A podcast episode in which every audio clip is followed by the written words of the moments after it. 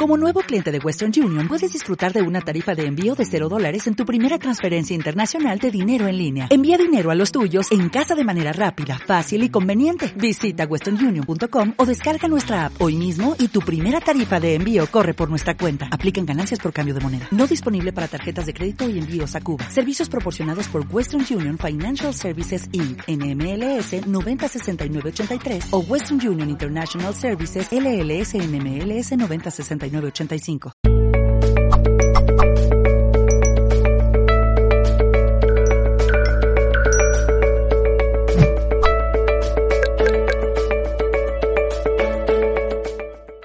Bienvenidos a todos los que están ahí detrás de cámara.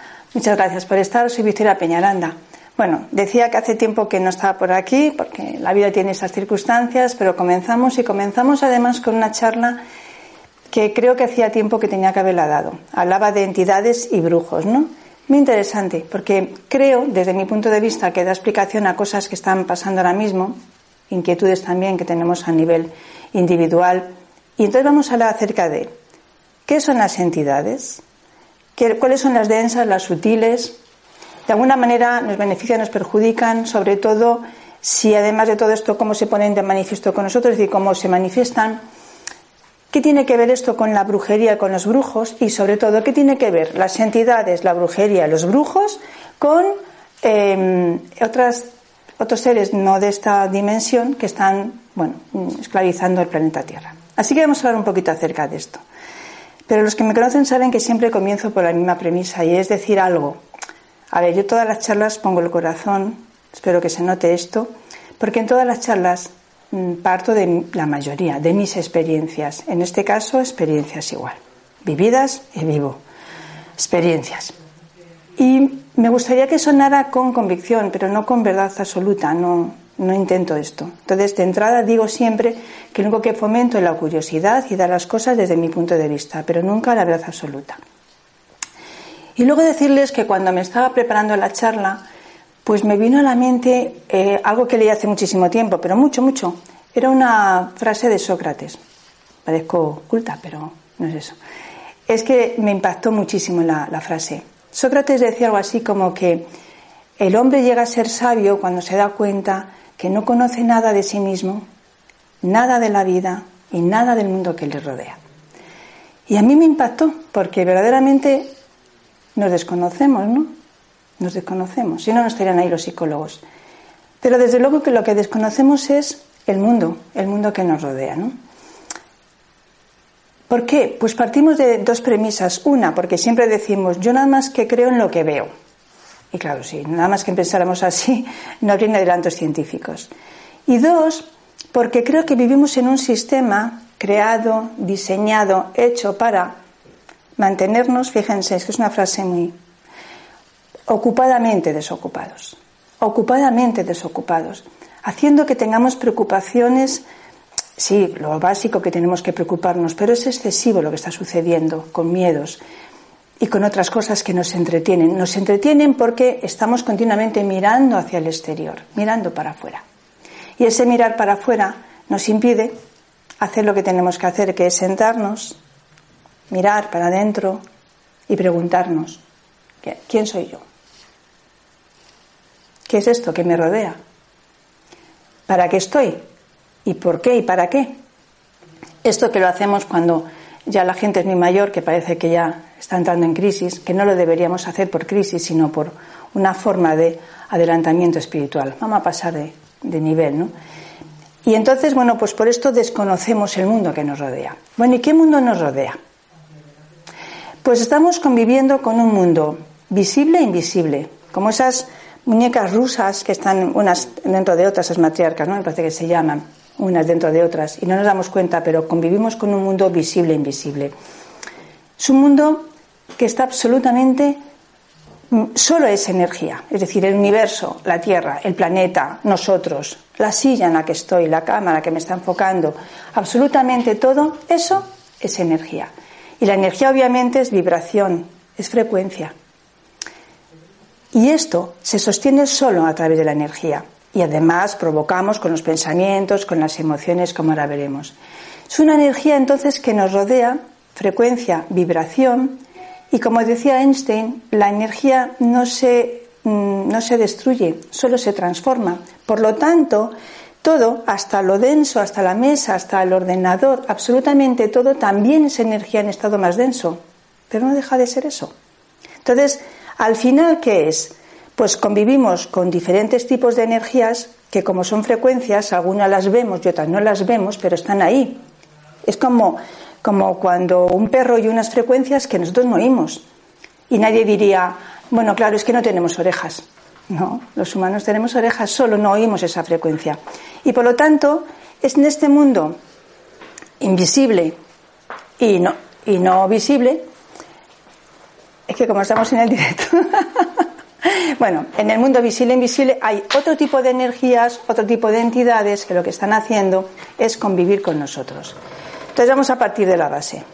Bueno, ya, ya se cierra la puerta, ya está. ¿Qué son entidades? Para poder ir poniendo todo en orden y que yo siga las ideas. Entidades son todos aquellos seres no físicos que parasitan a cualquier ser humano para nutrirse de él. Ya está. Estos son entidades. ¿Y dónde viven esas entidades? Viven en eso que llamamos aquí, en este mundo visible, pero también en el invisible, en ese astral, es decir, en ese que va más allá del físico, el astral. ¿Qué es el astral? El astral es una dimensión, una dimensión que obviamente tiene diferentes frecuencias, diferentes niveles. Es un estado de conciencia y por lo tanto diferentes conciencias, diferentes estados de conciencia. Ese es el astral. ¿Habitado por quién? Primero por nosotros, porque nosotros visitamos el astral todos los días. Todas las noches cuando ustedes se van a dormir igual que yo, el espíritu sale respira, sale y va. Esto que vamos viajes astrales, pero conscientes en ese momento. Y allí nos reunimos con la mamá que ha fallecido, el papá, el novio que me enfadé, el alma gemela que no la tengo aquí. Yo qué sé, hago la compra astral. Es igual, salimos al astral. Ese es el mundo invisible. Pero el astral, como es una dimensión, tiene diferentes frecuencias, diferentes densidades, obviamente tiene diferentes niveles. Entonces, si lo tuviéramos que comparar, lo compararíamos con un edificio. A mí me resulta fácil visualizar, entonces visualizo un edificio, digamos que en el ático, en la parte más arriba, lo que está más con la conexión con, el universo, estaría en el ático las entidades más sutiles. Según vamos bajando, medio astral, bajo astral, bajo, bajo astral, lo podríamos comparar el símil como si fuera un sótano. ¿Y qué tenemos en el sótano? Tenemos la basura que no queremos, los muebles rotos, lo que vamos a tirar a la basura, lo que nos han regalado Navidades y no nos gusta. Todas esas cosas las vamos dejando allí, las dejamos aparcadas y el sótano se convierte en algo denso, algo cargado. ¿no? Esto es el bajo astral, bajo. ¿Y quiénes viven en ese bajo astral para entender hasta qué grado se relacionan con nosotros? Bueno, en ese bajo bajo están los habitantes, los seres que son propios de ese bajo astral. Porque como decía antes, el astral es una dimensión, es un estado de conciencia. Y en este caso son esos que están en ese estado de conciencia, digamos, más primitivo todavía, que no han, no han evolucionado. Ahí encontramos a las larvas, las miasmas, estos gusanos, larvas parásitos, iba a intestinales, eh, energéticos, todos estos que son habitantes propios de allí, que lo único que hacen es supervivencia pura y dura, es decir, que van en busca de la energía, es decir, de lo denso, porque se alimentan de lo denso. Y lo denso es pues las emociones negativas. Una persona que está amargada, que está con odio, que está con venganza, que está con celos, que está con rabia, que está con dolor físico también, obviamente, que está con depresión profunda, es presa de estas entidades. Pero que tampoco es que quieran hacer daño a ella, no, están en un juego de supervivencia. Entonces, ¿pueden hacer daño? Claro, porque nos pueden provocar problemas mentales, problemas físicos también. Pero no hablemos de ellas porque no hacen nada más. Las aparcamos. Luego, ¿quién más están allí? Están seres, espíritus, que, a ver, yo no creo en el concepto cielo-infierno como algunas personas, pero quizá la palabra, el arquetipo sí se ajusta a lo que quiero decir, ¿no? La palabra demonio insisto, no, no, creo en ellos, pero sí el arquetipo, es decir, esos seres densos que son capaces de hacer bueno, pues muchísima maldad que asustan. Ahí viven ellos también, como viven esas personas que han muerto, que han sido torturadores, violadores, mm, asesinos, que no han sabido no solamente no quererse, sino desde luego nada a los demás. Y por lo tanto, eh, esa entidad, digo esa entidad, esta emoción tan densa les retiene en ese astral. ¿no? Y allí también hay muchas más cosas. Pero vamos a hablar hoy de tres, que son los que quizás mm, vamos a mencionar y que tiene que ver con, con los brujos, las entidades y los brujos para entender explicación. Vamos a hablar desde mi punto de vista de los cascarones, de la sombra y de los desencarnados. Que hay muchas más entidades, obviamente, pero bueno, vamos a hablar solamente de esto. Entidades. ¿Qué es la sombra? Yo creo que algunos de ustedes, si no casi todos, lo habrán visto alguna vez. Porque todos, o casi todos, hay veces que miramos así por el rabillo del ojo y vemos una sombra. Y se nos pone un. nos corre por la espalda un uff y dices, he visto una sombra. Luego automáticamente la supervivencia decimos, mm, eso no es nada.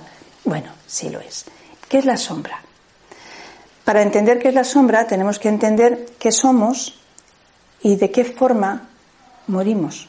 ¿De qué forma morimos? No. ¿Qué pasa cuando morimos? Mejor. ¿Qué es lo que sucede? Nosotros somos espíritus, como decía veis viviendo una, una experiencia humana, pero somos espíritus compuestos por cuerpos sutiles. Esos cuerpos sutiles, que cada uno tiene una función, es lo que comúnmente llamamos aura, ¿no? Los vemos así, vamos formando y forma como una especie de huevo cósmico. Cada cuerpo sutil tiene una función. Digamos que cuando morimos, este cuerpo, que es el físico, que es el envase, obviamente se desintegra. Tarda días, y además esto que voy a contar tarda unos días se desintegra, pero esa información ha pasado al siguiente cuerpo sutil, que es el energético, el etérico, el, doble, el que, el que se desintegra de lo primero y que luego es el primero creado para poder indicar cómo crecer. ¿no? Bueno, pues ese pasa la información, el, físico al etérico, del etérico pasa la información al cuerpo astral o cuerpo emocional, y de allí tendría que pasar al mental y a su vez a otros más. Pero a veces, ¿qué sucede? que la persona muere y muere, insisto, muere con rabia, con odio, con sed de venganza. Esta palabra me, tenía ganas de decirla, sed de venganza, porque es que hay gente con sed de venganza eh, parte con unas emociones tristemente tan densas que ese astral, ese cuerpo astral no se desintegra, porque lo que pensamos y lo que decimos es una energía fortísima, igual que lo que pensamos y le da vida propia a ese cuerpo astral. Entonces no se desintegra, no. Y lo que hace es que da información al mental o toma información del mental y entonces recuerda quién era, lo que creía, lo que sentía, lo que pensaba, pero el cuerpo astral no se ha desintegrado. Entonces, ¿qué pasa? Que forma como un doble nuestro, pero negativo, la sombra. Ese doble negativo solo se lleva solo vive a través de la venganza, de la envidia, de la rabia, de los celos, de todas esas emociones que le están dando vida y que la persona no ha sabido trascender ni allí ni aquí. Y entonces es un cadáver difícil de quitar, molestísimo, porque lo que hace es intentar simplemente mm, vengarse de aquellos que él considera que le han hecho algo. Así. Esas parejas que dicen, te amaré toda la vida, y luego te dicen, te odiaré toda la vida. Y claro, cuando mueren odian, ¿eh? Y van. Ese jefe, ese... están ahí. Entonces, como lo único que quieren es venganza, hacen mucho daño, principalmente a la familia o con aquellas personas que se han relacionado, y son presas fáciles de mediums, psíquicos, brujos, porque estos les dan la carnaza que necesitan para seguir perpetuando esa especie de, bueno, de emociones que tienen. Este es uno la, sombra, el lado negativo nuestro en el astral. Luego están los cascarones. Esos son peores. Porque un cascarón, seguimos con lo mismo, es decir, del físico pasa al etérico, del etérico pasa al astral, del astral pasaría al mental, pero en este caso es tan denso lo que la persona siente que ni siquiera llega a pasar, no, suelta, no llega a dar el impulso e ir al otro cuerpo, al, mental. Por lo tanto, no recuerda muy bien ni quién es ni quiénes han sido, Es como una especie de zombie astral, es un cadáver astral, es un cascarón vacío, porque lo único que le mueve la energía. Como un coche que va 100 por hora, pero sin conductor. Esto sería un cascarón vacío. Y esto es muy duro, porque es como los zombies, cualquiera sin escrúpulos, los que saben y los que no saben, pero que se meten en follones porque creen que pueden hacer todo saltándose el libre albedrío de la gente, los usan también. Y estos son parte de lo que vamos a hablar. Y luego, además de muchas más cosas, quedan los desencarnados. A ver, entre los desencarnados están los pobrecitos nuestros que han muerto sin saber que habían muerto, un accidente, un crimen, personas que mueren y están con mucha medicación entonces no se han enterado. Y entonces, desgraciadamente, ellos lo que les pasa es que eh, no saben que han muerto, viven y van donde van, pues a su casa. ¿Dónde vamos todos? A nuestra casa. ¿Dónde nos sentimos a gusto? En la casa. Van para allá. Entonces, ¿qué sucede?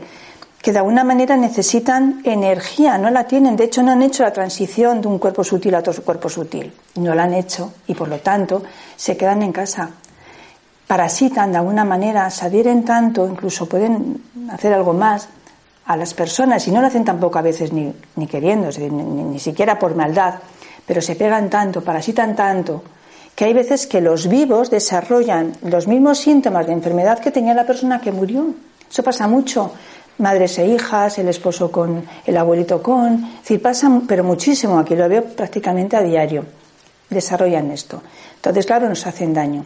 Y luego están aquellos, aquellos desencarnados que, de nuevo, es que eh, quería decir esta frase ya como gracia, pero viven de las bajas pasiones, ¿no? Es decir, de la rabia, del, dolor, del sufrimiento, de la ambición, de la creencia por el sexo, por el juego, por vete tú a saber, por todas estas cosas, y quieren perpetuar la vida.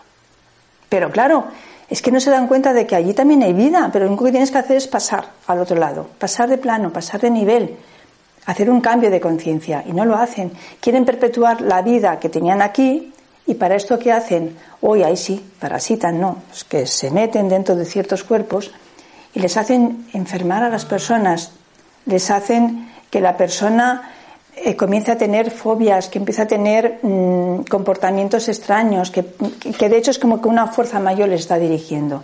Estos hacen también muchísimo daño y estos cada vez están más aquí. Y también ellos son presa fácil para personas sin escrúpulos, como pueden ser pues estos, los medios, los, brujos, todos estos que al final utilizan estas entidades para hacer el daño. Así que fíjense, hay muchas entidades que pululan por ahí. Ahora bien, ¿quién está en el ático? Entonces, porque aquí están todos estos, pero ¿quién está en el ático? Es decir, ¿quién está como energías sutiles? Pues ahí entran los que afortunadamente nos pueden ayudar y que recurrimos, y recurro muchas veces también a ellos, ¿no?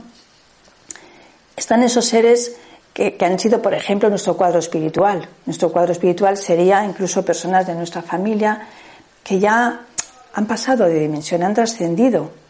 Vienen como guías, se quedan como guías, en los que estén todo el tiempo. Van y vienen, pero pueden ser nuestros guías perfectamente, nos ayudan, nos aconsejan, nos impulsan, Puede haber maestros espirituales, no voy a hablar de ascendidos, que es un tema que ni quiero tocar, pero puede haber maestros, guías espirituales, parejas que han muerto que tenían un nivel de conciencia muy alto y que entonces nos van ayudando, seres de luz, obviamente que también los hay, claro que sí, si existe lo malo, también lo bueno, seres de luz que están allí y nos ayudan. La forma de manifestarse unos y otros es en función de lo que quieran decir. Si los del bajo astral quieren hacer daño, las pesadillas, los movimientos de cosas, estos sucesos paranormales, eh, los tocamientos, eh, los malos humores, la violencia que uno desarrolla, la ansiedad que provoca, las enfermedades que provocan. Todo esto es que tenemos aquí un móvil que creo que está haciendo ruido, pero bueno, ustedes no hagan caso. Eh, pues todo esto que provocan ellos provocan además esa mala suerte que de repente van concadenándose ciertos asuntos y es desde me deja la pareja, mm, me empieza a enfermar y todo junto. Me, me, quedo sin trabajo, me echan de la casa, pum, pum, pum, pum, pum, y van sucediendo una serie de cosas. Unos y otros pueden utilizar olores. Los que quieren hacer daño, olores de la persona cuando estaba, pero feos, olemos a veces a pescado, olemos a veces a podedumbre. Estos son entidades negativas, ¿no? Son muy negativas. Los sutiles es todo lo contrario. Pueden utilizar, si quieren dar algún consejo, algún mensaje, pues pueden utilizar perfectamente. Pues es la colonia que utilizaban, el tabaco que fumaban. Hay veces que notamos cómo eh, los muertos acarician. Notas cómo te hablan al oído, cómo chillan también a veces. Así que dependiendo de lo que quieran hacer, se pueden manifestar de una forma violenta o de una forma sutil. Pero vamos al meollo, es decir, ¿qué tiene que ver esto con la magia con los brujos. Primero, ¿qué es magia? Pues miren, la palabra magia es que está muy devaluada, pero la palabra magia proviene prácticamente, bueno, de latín, pero luego una palabra persa que significa sabio entre. Eran normalmente personas sabias que sabían desde astrología, astronomía, las plantas, también sobre entidades visibles, no visibles, eh, podían reconducir al humano a hacer una sanación espiritual y física. Magia, en definitiva, es el arte de hacer que las cosas sucedan. A mí eso me encanta. Porque no nos asustemos, magia y brujería es lo mismo. Luego la podemos catalogar en, como ahora veremos, magia verde, magia blanca, magia negra, magia roja. Magia es magia. Y miren, magia es que yo quiero hacer una sanación a distancia a una persona con arquetipos y le mando toda mi ayuda para que la persona tenga fuerza para recuperarse. Eso, eso es magia. Cuando somos capaces de visualizar a alguien y le estamos diciendo, pero te quiero, pero tienes que sanar, eres estupendo, pum, pum, pum, decimos esto. Esto es magia. Cuando tomamos una planta, hacemos una infusión y se lo damos a una persona y mejora, eso es magia. Magia es que una cámara está alumbrando ahora. Magia es el arte de hacer que las cosas sucedan. ¿Dónde está entonces la diferencia entre magia y brujería, aunque es lo mismo? Pues vamos a tomar brujería con la palabra más peyorativa, como hicieron en la Edad Media, brujos y brujas en el sentido malo, para entender que lo único que cambia es la intención que uno pone cuando hace las cosas. Yo puedo mirar a alguien y desearle lo mejor mentalmente y decirle que le quiero y que es feliz y que, y que le deseo todo. Eso es magia, pero con mi intención buena. Malo es cuando le estoy deseando lo peor, que eso es una maldición y las maldiciones también se cumplen. Esto también es magia, pero en sentido negativo. Brujería en total es lo mismo, solo que la intención está puesta en hacer daño. Entonces vamos a ver, ¿qué tienen que ver los brujos? Y utilizamos ahora la palabra brujos no como debería utilizarse, como algo positivo, sino como algo negativo. ¿Qué tiene que ver esto con los acontecimientos mundiales? Y con lo que está pasando. Bueno, yo sigo diciendo, y en base a lo que vivo aquí, sigo diciendo que vivimos con una, cantidad de seres que vinieron hace millones de años representándose como si fueran dioses. Se hicieron pasar por dioses, se hicieron pasar por lo más alto y esclavizaron a la humanidad y nos tienen esclavizada. Esto también es magia, pero no la potagia. Eh, tienen esclavizadas a las personas ¿Qué es lo que sucede cuando esto ocurre? Bueno, ellos han estado buscando la manera de perpetuar su alimento, que es la energía que los humanos tenemos, ¿no? que depositamos, el alma, la energía que tenemos. Han hecho de esta tierra una granja de ellos. Y durante millones de años han conseguido que el humano crea que no es nada. Tiene, el humano tiene una opinión de sí misma muy mala. Y durante mucho tiempo nos han hecho creer que ellos eran más y más poderosos y nosotros no teníamos la capacidad ni el poder de hacer nada. Ahora, ¿qué está pasando? Y la situación mundial que demuestra? Demuestra que estas entidades cada vez están más débiles, que cada vez tienen más miedo, porque uno cuando tiene miedo aprieta, ¿no? Aprieta. Y es lo que está pasando. Todo lo que está sucediendo es porque están apretando y obligan a la élite, obligan a, los gobiernos, obligan a las corporaciones, obligan a todos estos a apretar al ser humano. ¿Pero por qué? Porque ellos necesitan cada vez más nuestra energía. Es como una dosis de droga, cada vez tiene que ir aumentando más. Pero ¿cuál es el problema? El problema es que el ser humano está en un momento en el que está despertando, está abriendo los ojos. Muchos ya están despiertos, pero otros muchos están abriendo los ojos, que abrir un ojo no significa estar despierto espiritualmente. Pero bueno, es una entrada, ¿no? Pero al menos empezamos a averiguar, a ver qué más hay, por qué suceden las cosas, y entonces hay un crecimiento espiritual fortísimo en la humanidad, fortísimo, hay un cambio de conciencia que se está dando fortísimo, de hecho, como dice mi amiga Alicia, ya es como si hubiera dos humanidades, pero se está dando. Entonces, hay un adelantamiento y la mayoría de las personas están abriendo los ojos. Y además, ha venido muchísimas almas nuevas, muchas, a apoyar a los que ya estamos aquí cansaditos desde hace muchos años, muchas encarnaciones, aguantando el peso de este sufrimiento. Y estas almas nuevas han dado el impulso para el cambio.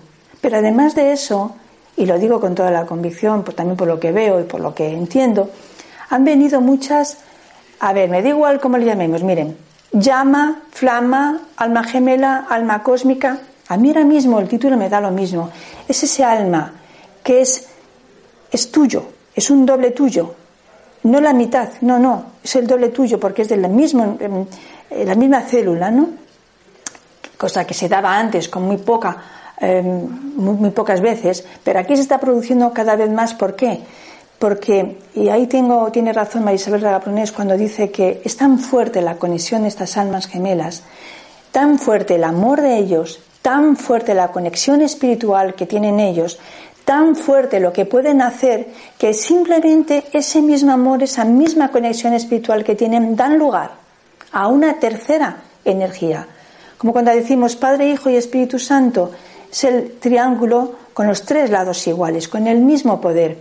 Y claro, cada vez más están viniendo esas almas gemelas porque, insisto, esa energía que sale de ellos, de esas vivencias, de ese amor, es tan sumamente fuerte que con que hubiera unas poquitas más, con que hubiera unas poquitas más y esto se pudiera cambiar, no haría falta nada más, el mundo ya despertaría, cambiaríamos de dimensión en un abrir y cerrar de ojos. Por eso el ataque de estas entidades es, una, para evitar el despertar del humano. Dos, para que el humano que está despierto cambie este, el sentido de la marcha y no siga. Y tres, porque el encuentro con estas almas gemelas está siendo tan sumamente fuerte y tan sumamente regular ya que quieren impedir que eso suceda. Entonces, ¿qué están haciendo? Miren, la brujería es el poder energético más fuerte que existe de entrada. Por esto, estas entidades y la élite utilizan rituales mágicos. Todos los gobiernos, eh, bueno, no se preocupen, es el directo. Mientras que me vayan las ideas, todos los gobiernos tienen sus brujos particulares, pero la élite tiene sus fechas, sus rituales, sus brujos. ¿Por qué? Porque la brujería tiene muchísimo poder. La idea era que la brujería tiene un poder, una fuerza energética tan sumamente grande, tan poderosa, porque es tan densa, por las energías densas que además utiliza, que la élite utiliza rituales y brujos para determinadas cosas, para pervivir, para subsistir, para que los negocios salgan, para que la vida siga adelante. Todas estas cosas, la brujería lo hace tienen sus brujos, todos los, de hecho, algunos incluso dan la cara. Ahí tenemos a las brujas, la Asociación de Brujas de Rusia, que dicen cómo apoyan al presidente de Rusia, que mejor no digo el nombre, por si acaso. Todo esto sucede. La brujería tiene ese poder, pero tiene ese poder porque además ellos con esto lo que consiguen son dos cosas. Una, hacer contratos, perpetuar que la persona vuelva a venir aquí, vuelva a venir con el contrato de brujería y vuelva. Porque miren, siempre he dicho que lo que aquí nos hace volver son, además de los implantes, la brujería. Esto es así. Entonces, ¿qué consigue esto? Y lo voy a poner como un ejemplo. Dos, almas gemelas. Se conocen, se sienten, se aman. Y yo insisto, esa conexión espiritual es tan fuerte que lo que consiguen es tan importante que, bueno, pues las entidades no nos dejan. Y de repente, de la noche a la mañana, Suele ser siempre el más despierto. De la noche a la mañana es te quiero, te quiero, te quiero, te quiero, pero al día siguiente, pero literal, al día siguiente es eres la persona más impresentable, la más indeseable, ¡pum! y desaparece. Seguramente esto es un arreglo que habríamos hecho en otra vida, no lo sé, pero sucede. ¿Y por qué sucede? Porque siempre hay alguien que ha hecho brujería. Y aquí vienen así y se quedan. Y se corta y se corta. Y además los efectos de la brujería, aunque después se quite la brujería, los efectos neurológicos son tremendos, son tremendos. Y de verdad, por experiencia sé que incluso los recuerdos se les van. Entonces se acabó, se acabó el alma gemela. Y la mayoría de las veces, ese alma gemela que ha estado contigo es el que más daño te hace. Porque se vuelve en contra tuya. Porque como ya no está en la luz, bueno, en la luz, la luz ciega por exceso, por defecto, digamos, pero se ha salido un poquito del camino, además, él mismo es el que se convierte después en hacedor de brujería. Y son los grandes maestros porque nos obligan a aprender, nos obligan a resistir, nos obligan a avanzar, a pesar del dolor.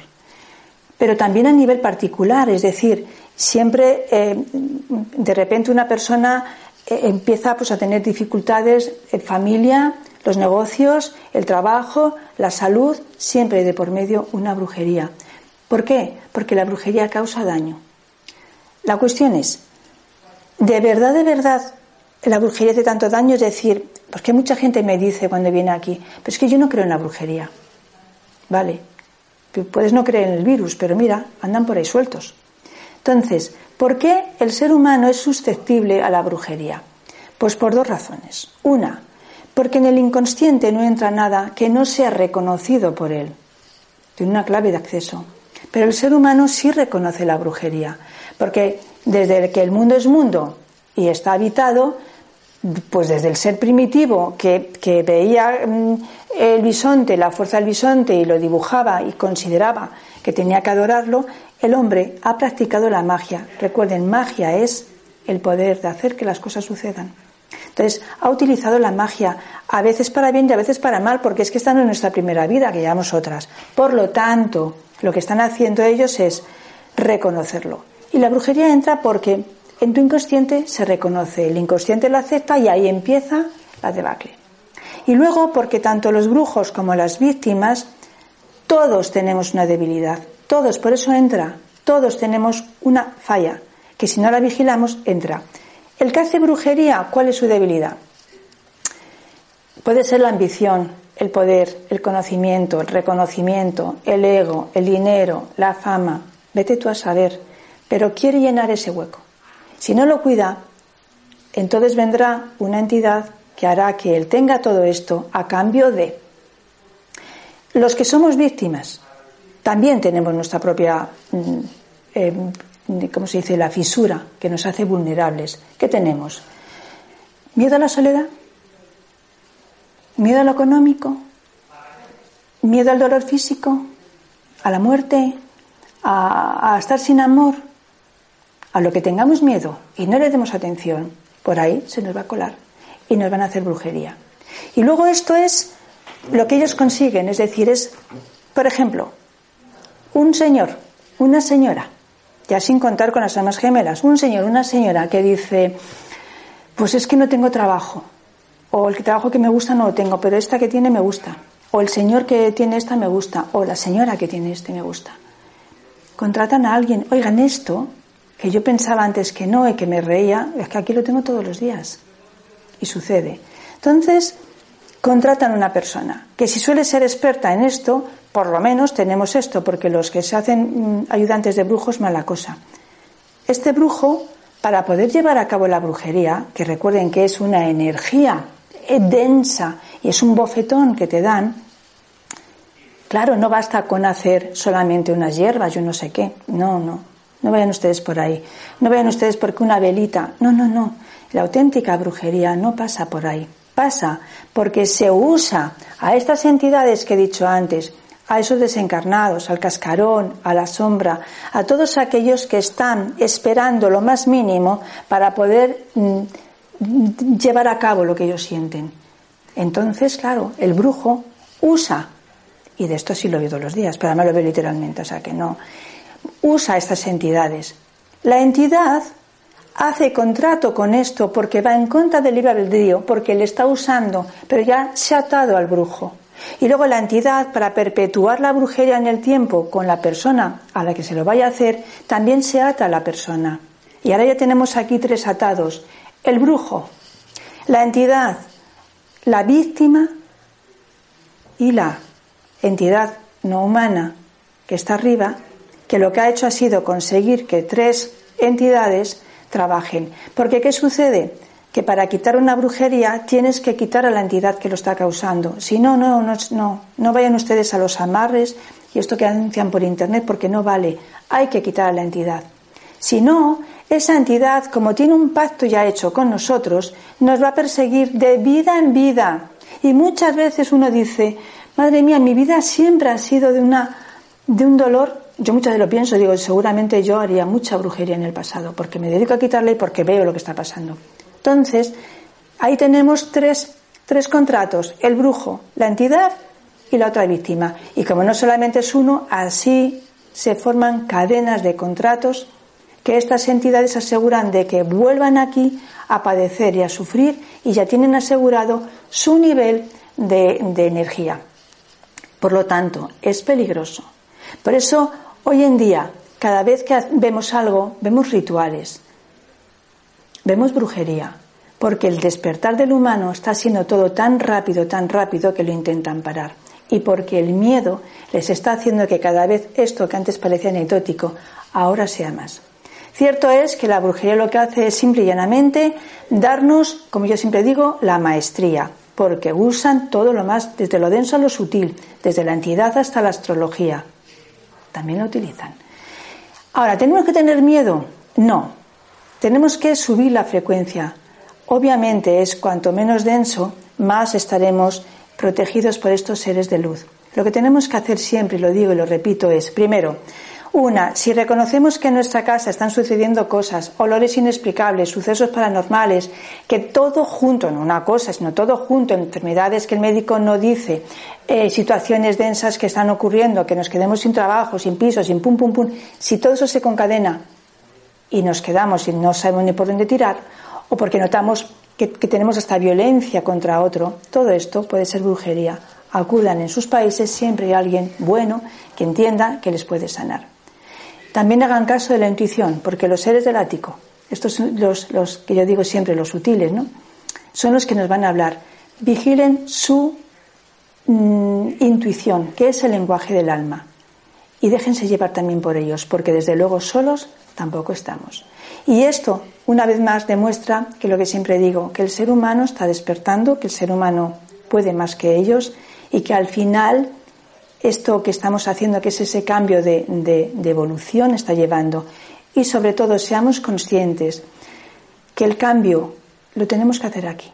Cuando muramos ya podríamos hacerlo, pero no. Así que trabajemos aquí antes el arte del bien hacer, que significa trabajar la parte vulnerable y trabajar nuestras emociones. Cuando hacemos esto, nuestra ida será mejor y la estancia aquí también. Vamos a seguir más porque creo que es mucho, pero mm, vamos a hablar el próximo día también de elementales y también de estas otras fuerzas que creo que además nos van a ayudar mucho. Así que, por mí, pues nos vemos dentro de unos días, poquito, nada más. Cuídense mucho, tengan cuidado. Si tienen alguna de estos síntomas, consulten a alguna persona y no, sobre todo no tengan miedo, porque el miedo es lo que ellos utilizan. Así que nos vemos. Hasta luego.